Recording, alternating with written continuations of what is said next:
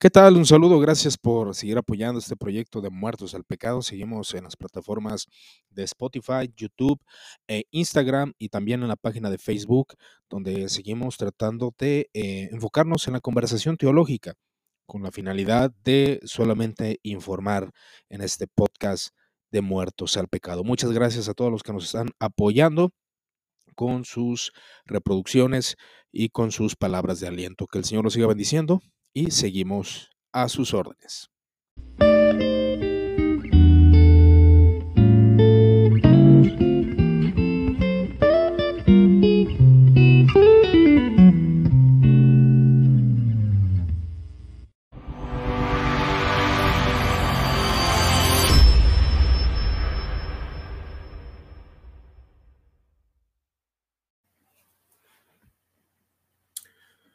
¿Qué tal? Un saludo a quienes se conecten a este video en vivo de Muertos al Pecado. Espero que se encuentren bien. Eh, nos encontramos pues transmitiendo en vivo eh, referente a una, una breve eh, conversación que pues, me permito hacer, aprovechando también para saludar y pues hablar de este interesante tema eh, leyendo uno de los libros que, hemos estado indagando acerca de la teología del apóstol Pablo y de Juan. Eh, hay una teoría de la expresión que llama personalmente mi atención, ya que mm, exponentes del pasado, eh, como son los padres de la iglesia y aún algunos escolásticos, guardan un factor interesante dentro del cristianismo, que es la narrativa, pero en sí es una historia, una historia de redención, un, eh, digámoslo así, un mito, pero eh, no en el significado negativo de mentira, sino una historia que conlleva a respuestas, donde hay un héroe y un villano. Aunque tal vez algunos estén en desacuerdo por utilizar ese tipo de terminología, pero es interesante la obra salvífica de Cristo, viéndola desde un punto focal de lo que se conoce como la teoría del rescate, la teoría eh, de ser redimidos de un poder. El mundo, eh, según esta narrativa, desde que Satanás, que es el causante de, del pecado, Satanás, que realmente es quien hace que destruya al hombre, y quién es el causante de que haya tanto mal en el hombre, eh, cuál es la condición que nosotros ahora vemos como seres humanos, simple hecho de vernos a nosotros mismos, aunque redimidos, obviamente está el poder de la redención, pero aún quedan efectos del pecado, efectos de la caída. Pero Basta con salir a la calle, basta con mirar a las personas que rodean eh, nuestra ciudad, caminando por el centro. Es muy común ver a personas eh, en una condición deplorable, tristemente. Personas que parece que no tienen ninguna solución. No hay ninguna solución en ellos. No lo hay. y eso podría parecernos al ver la condición en la que muchos de los hombres se encuentran. Pero Cristo vino a traer una promesa de salvación no solamente a los encumbrados o a los inteligentes, sino que la escritura nos muestra que vino a los pobres, a los desvalidos, a aquellos fracasados, impotentes, que en esta vida no tendrían la capacidad. Comúnmente eh, en el mundo, y aún veía aquellos eh, anuncios donde se muestra que el hombre tiene la potencia para salir adelante, el hombre si desea cumplir sus sueños puede hacerlo. Esa es la narrativa común y se ven en los pósters hombres bien parecidos, mujeres bien parecidas, esforzándose, trabajando para lograr ser esas personas encumbradas, esas personas empoderadas pero no todos los seres humanos tienen posibilidad. Caminando por la calle puedes ver a esos hombres que desvarían en sus pensamientos, dentro de sí tienen una batalla totalmente infernal. donde la locura los ataca, donde sus ropas eh, son harapientas y su cuerpo está lleno de suciedad. esos hombres, ¿qué esperanza les puedes dar? Aún la iglesia se ve en serios problemas cuando intenta acercarse a estas personas que algunos pudiéramos considerar que no están en su plena eh, disposición ni en su lucidez para poder entender el mensaje del Evangelio y aún porque causan cierta repulsión al querer acercarse a este tipo de gente, ya sea gente que se encuentra en situación de indigencia o en una situación terrible que no sabemos el motivo ni la causa por la cual se encuentran en esa situación. Para Juan, él presenta un fuerte mensaje en su evangelio y también un fuerte mensaje en sus epístolas, aunque sabemos que hay un debate que si es Juan el quien nos escribió, la terminología y las palabras suelen ser muy parecidas. Pero ese no es el punto, sí guardan una narrativa muy semejante. El mundo, el mundo que se encuentra bajo el poder del maligno, un mundo incapaz, ya que el hombre se encuentra en una condición ciega por causa de Satanás, el culpable es Satanás, el culpable de que el mundo haya sido contaminado por el pecado es Satanás. Claro, en segunda instancia está el hombre, pero el el, la primera eh, causalidad, se puede decir, o aquel cual se origina el pecado, es Satanás, ya que el mismo Agustín, argumentando en su escrito del libro albedrío, dice que Dios es imposible que sea el causante o el autor del pecado, ya que el causante o el autor del pecado, pues es el hombre y es Satanás. Estos son los dos, las dos fuentes de la maldad el hombre y Satanás. Satanás viene siendo el primer causante. Y Satanás trajo al mundo una confusión, trajo al mundo desesperanza.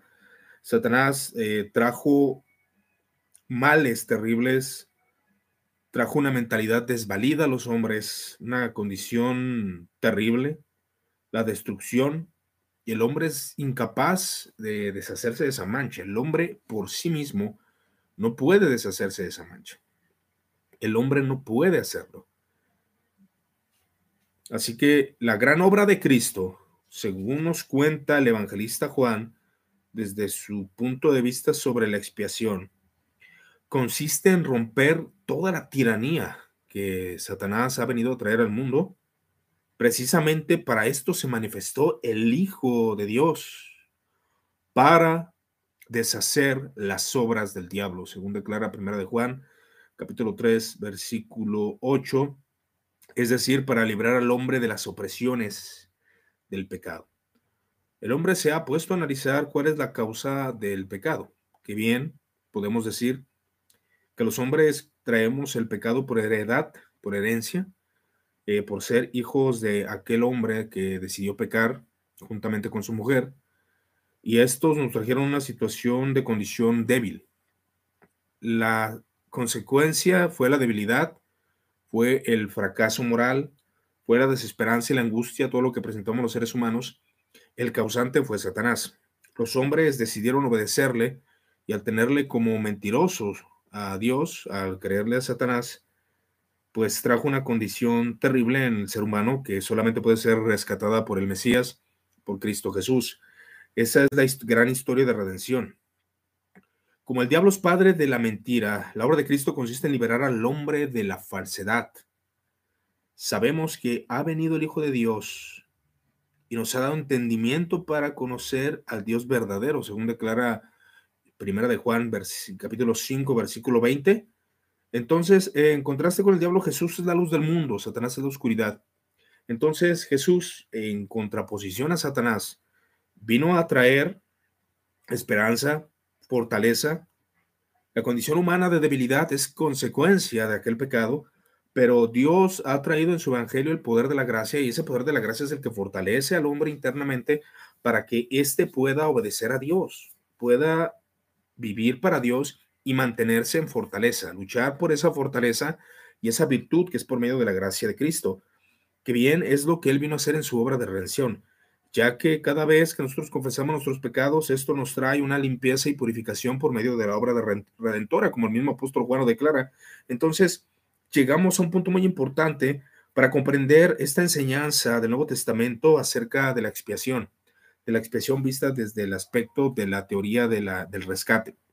Que claro que hay diferentes teorías, pero esta se enfoca en el punto focal del bien venciendo al mal, que es el nombre el cual colocamos en el título del video. El bien contra el mal.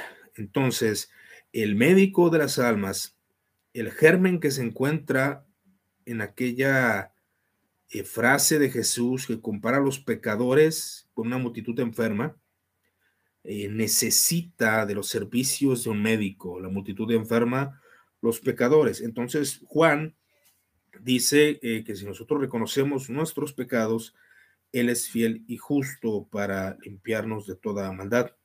Entonces, como tal, es la causa de la muerte de la humanidad, es las obras de Satanás, ya que Satanás es asesino desde el principio y siempre ha hecho males, ¿no? Ha destruido eh, pues a la humanidad de muchas formas. Entonces, la gran obra de Cristo se distingue por vencer al príncipe de las tinieblas, a este señor, a este gobernante, pero eh, la fortaleza que Dios da, la da precisamente por la confesión. Si reconocemos nuestra condición de pecado, Dios es fiel y justo y perdona nuestros pecados y además los limpia de toda maldad. El reconocer el pecado eh, significa confesar nuestra incapacidad, nuestras potencias. Es ir en contra del argumento que Satanás le dio a Adán y Eva desde el principio. El argumento que les dio fue que iban a ser como Dios. Entonces el ser humano, por tendencia, considera que es dueño de su destino y Dios y gobernante del mundo, el centro de la vida, la luz, la verdad, pero no, el hombre se encuentra totalmente equivocado. Y al reconocer que no eres un Dios, sino reconocer el fracaso moral, reconocer la incapacidad para ser un hombre justo, recto y potente, pues eso es lo que trae la reivindicación al reino y esto es lo que trae la salvación al hombre, por medio de la gracia de Cristo y por medio de la fe. Entonces, el hombre es dotado y purificado por aquella redención de Cristo, y esto viene para demostrarnos que Cristo es potente y las cosas buenas Él las ha traído al mundo para vencer al príncipe, a los principados, potestades, demonios, que sí, tenemos un enemigo, no podemos culpar solamente a Satanás, también nuestra carne está, pero ¿quién gobierna la carne de los hombres? ¿Quién gobierna la maldad de este mundo? La palabra de Dios declara que Él es un príncipe, que Él es el Dios de este siglo, que es un Dios vencido, un príncipe vencido. Él ya ha sido derrotado, no tiene ya parte ni suerte, ya que está enojado en furia y busca que los enemigos de su reino, que es la iglesia, sea vencida y derrotada, pero es imposible ya que la iglesia, ni las puertas del infierno, ni el poder de Satanás, nada podrá vencerle. Nada en absoluto puede vencer la gloria de Cristo.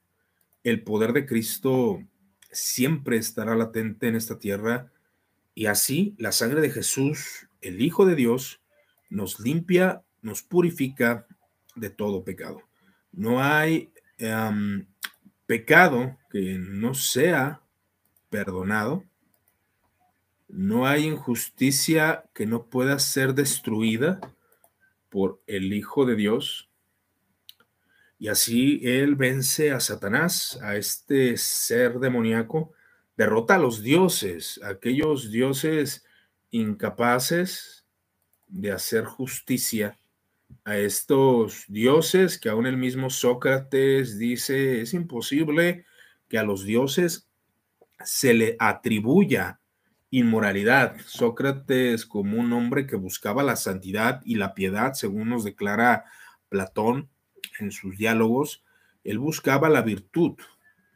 Y él en sus argumentaciones internas, como esa gracia, digámoslo así, eh, que es dada a los hombres para que la sabiduría, aún en aquellos que están en tinieblas, pues salga a la luz ya que la imagen de Dios se encuentra en el hombre, él consideraba que era imposible que Dios tuviera atributos malignos.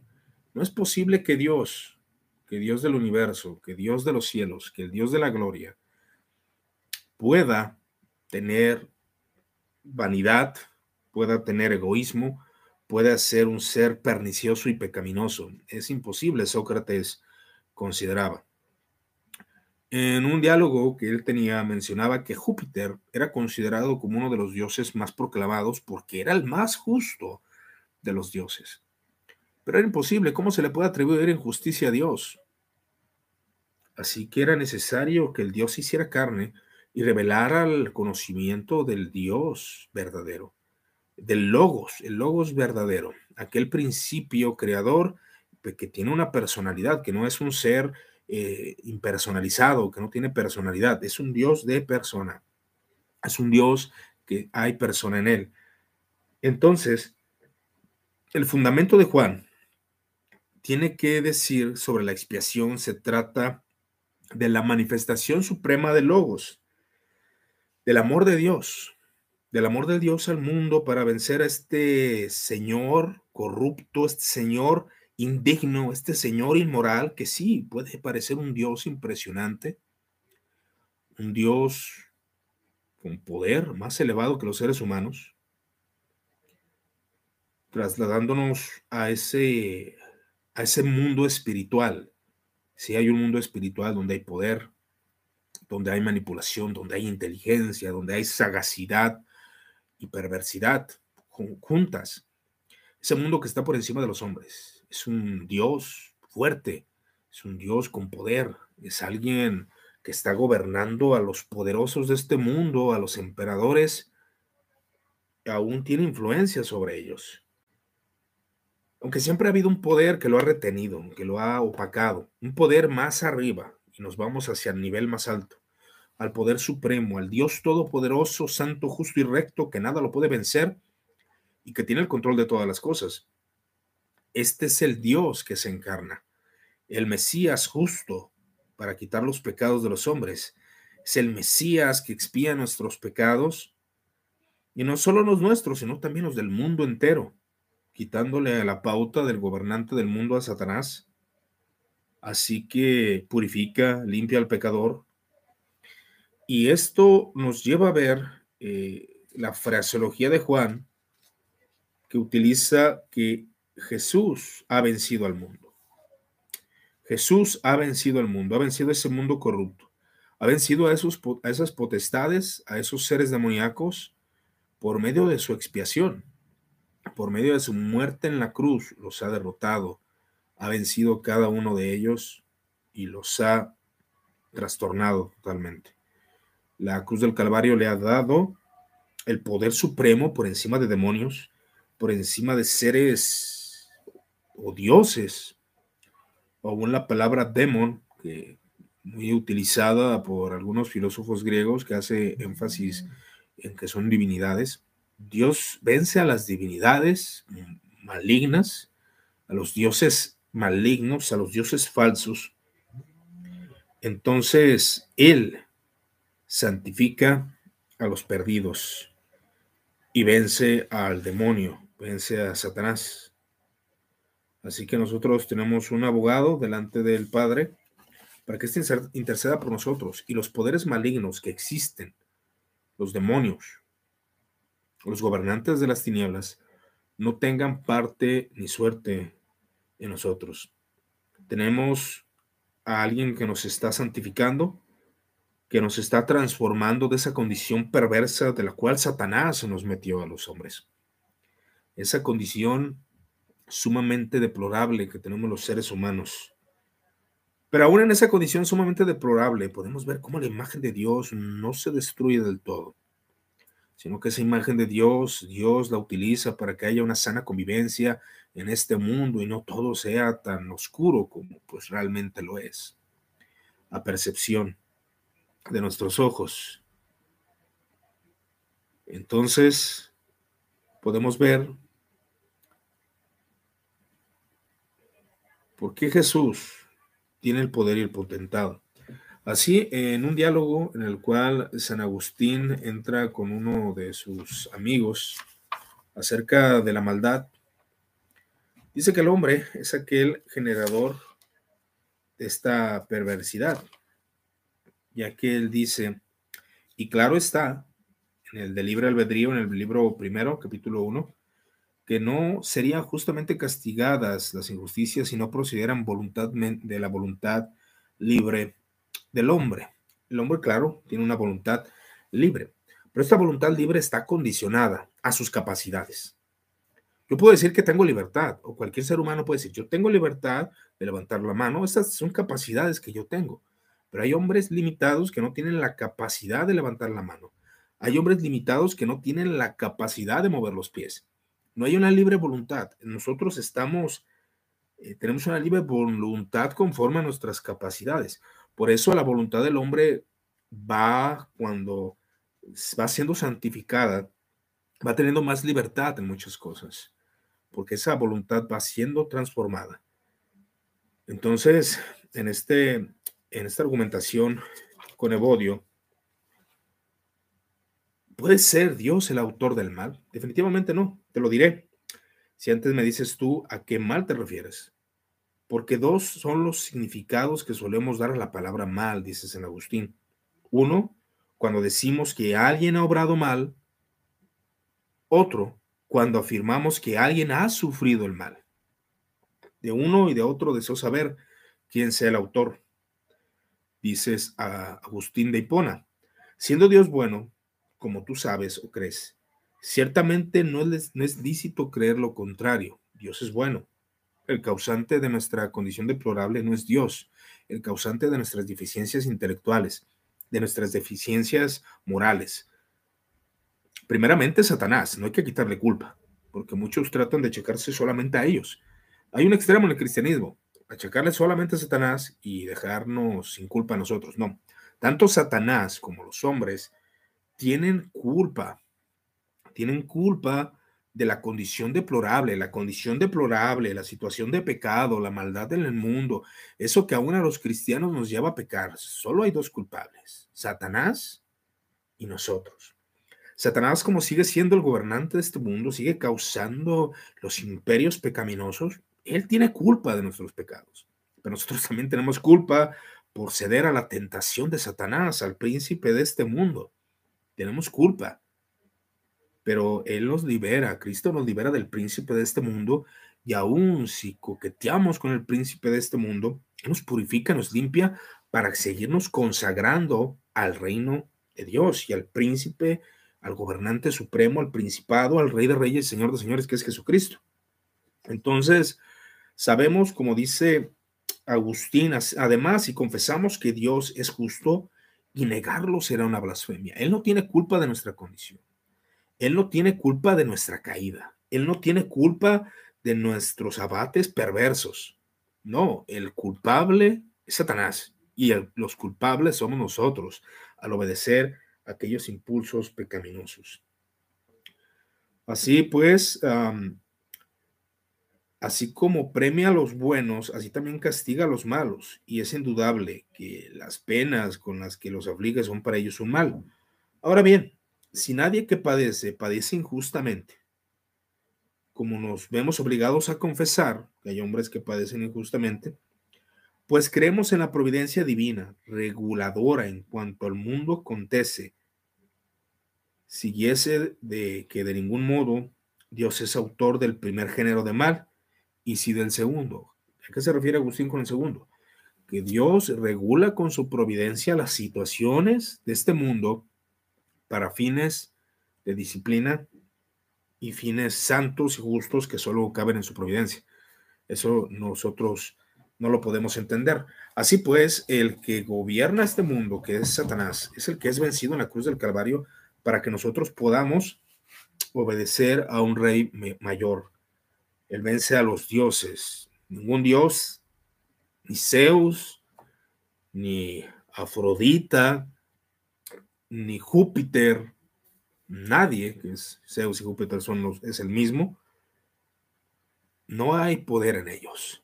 Fueron derrotados en la cruz, fueron destruidos estos dioses. ni la fortaleza y poder de Hércules fueron suficientes para vencer a, cruz, a, Cristo en la cruz. No, ninguno de estos dioses tuvo la capacidad de destronarle. Ahora estos dioses, ¿quiénes son? Según los padres y según eh, los mismos cristianos, que nosotros podemos decir solo son inventos de hombres, pero había una potestad maligna. Así como en Apocalipsis se dice que Satanás estaba ahí en una, una de las iglesias de Apocalipsis, eh, se hace referencia que era una imagen de Zeus. Así Satanás controlando o mostrando que de alguna forma estos dioses, estos dioses que aún podíamos considerar que ah, revelan dos aspectos, la maldad del hombre, pero aún revelan también la imagen de Dios en el hombre, que el hombre se eh, externiza, eh, externa, eh, procede a generar aquello que su conciencia le reclama, que es la divinidad. Y si alguien habla de un Dios justo, sabemos que hay un reflejo de Dios, del Dios verdadero. Entonces, Jesús es el primer eslabón de la cadena de vidas dedicadas, consagradas por Dios y a Dios, para mostrar por el sacrificio y el servicio lo que es el amor de Dios. En un mundo que muere por falta de Él. La esencia del Evangelio es que esta obra redentora tiene un origen en el amor de Dios, en ver la condición pecaminosa del hombre y buscar su gloria también. Y su principio histórico en la vida y la muerte de Cristo, según nos declara un teólogo llamado Manson, que algunos de los comentarios que he dicho son, son de él. T.W. Manson, ¿verdad? Es un, es un, historiador, teólogo también. entonces Cristo, el Cordero sin defecto, vence a Satanás, lo destruye, lo acaba. Él se muestra como un cordero, un cordero, su paciencia en los sufrimientos, su inocencia, el poder redentor en su muerte, capaz de derrotar al príncipe demoníaco, a Satanás, acabar con su reino, destruir los poderes, destruir a las divinidades, acabar con los dioses y así triunfar por encima de ellos y la consecuencia de nuestra condición, que fue por causa de Satanás y por causa de la obediencia de los primeros hombres, también es destruida. Así que Dios, al vernos en su debilidad, la parte de la redención es transformarnos y hacernos fuertes, hacernos potentes, darnos gracia. Y ese es también parte de la virtud y de la grandeza del Evangelio acerca de la teoría del rescate. De, nos rescata de ese Dios falso, nos rescata de ese demonio, nos rescata de Satanás y lo vence, para que nuestra carne, que impulsada por los poderes demoníacos, que es una fuerza muy poderosa, y aún de nuestra naturaleza caída, porque son dos cosas. De hecho, Juan proclama tres enemigos, el mundo, la carne y Satanás. No solamente es la carne, no solamente es el mundo, no solamente Satanás, son tres enemigos que abundan y están ahí para querer destruirnos.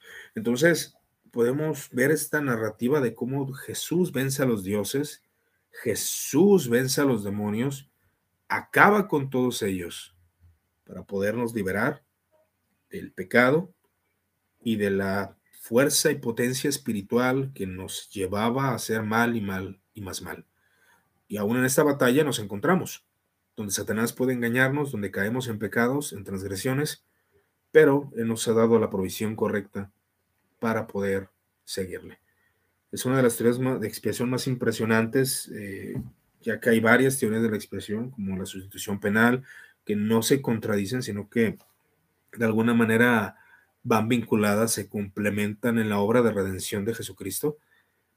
Y esta teoría pues nos lleva a ver cómo estos poderes que son reales fueron vencidos y cómo también son parte de la culpabilidad del pecado. ¿Quién es culpable del mal en este mundo? ¿Quién es el culpable de la perversidad? ¿Quién es el culpable del pecado? Solo hay dos culpables, Satanás y el hombre. Dios no es culpable del pecado y no es autor de pecado. Al contrario, Él es libertador del pecado y transformador del género humano. Es una de las teorías más, más interesantes. A mí me, fascina porque yo me, me, revelo eh, casi, casi como una, una película, ¿no? Como una cronología donde podemos ver este rescate, esta redención desde un plano espiritual.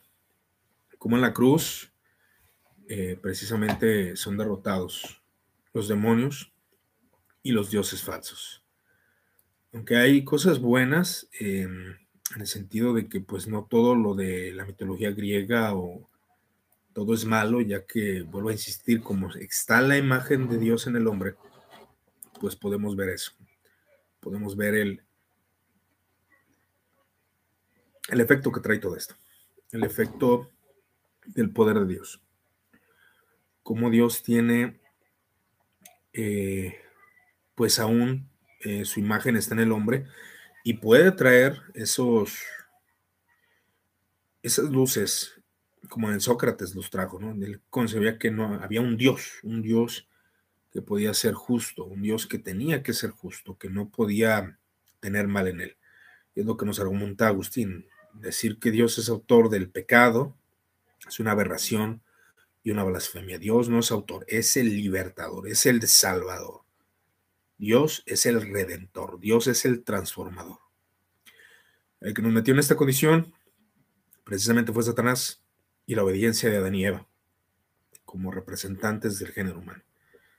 Pues yo les doy gracias por su atención. Solamente quería eh, dialogar de alguna forma esta reflexión leyendo estos dos autores, a San Agustín y a T.W. Manson, que sí, él se inclina más por esa teoría que, la teoría de la sustitución penal, que, bueno, es una de las teorías que obviamente creo, pero para mí esas teorías se complementan, la sustitución penal, eh, la expiación, eh, el rescate, entre otras, ¿no? El ejemplo de Cristo a seguir, la teoría de la solidaridad, etcétera, etcétera. Pero bueno, yo les doy gracias por su atención. Espero que descansen en este martes. Si no me equivoco, ando perdiendo el tiempo. Pero bueno, un saludo a todos, a todos los que estuvieron pendientes. Eh, gracias por estar aquí. Y a, las personas que se encuentran en este vivo, saludos. Hay cualquier duda, comentario, eh, lo pueden hacer sin ningún problema. Gracias a todos. Pues bueno, esto es todo por mi parte. Eh, creo que podemos sacar mucho jugo de esta teoría, porque es una narrativa que realmente nos lleva a una narración que nos lleva a trabajar aún nuestras mentes y aún a los que oyen poder entender muchas cosas. Les doy gracias por su atención. Dios me lo siga bendiciendo. Cualquier duda y comentario, ya se lo saben, estamos a sus órdenes. Que Dios los siga bendiciendo y dando gracia. Hasta luego.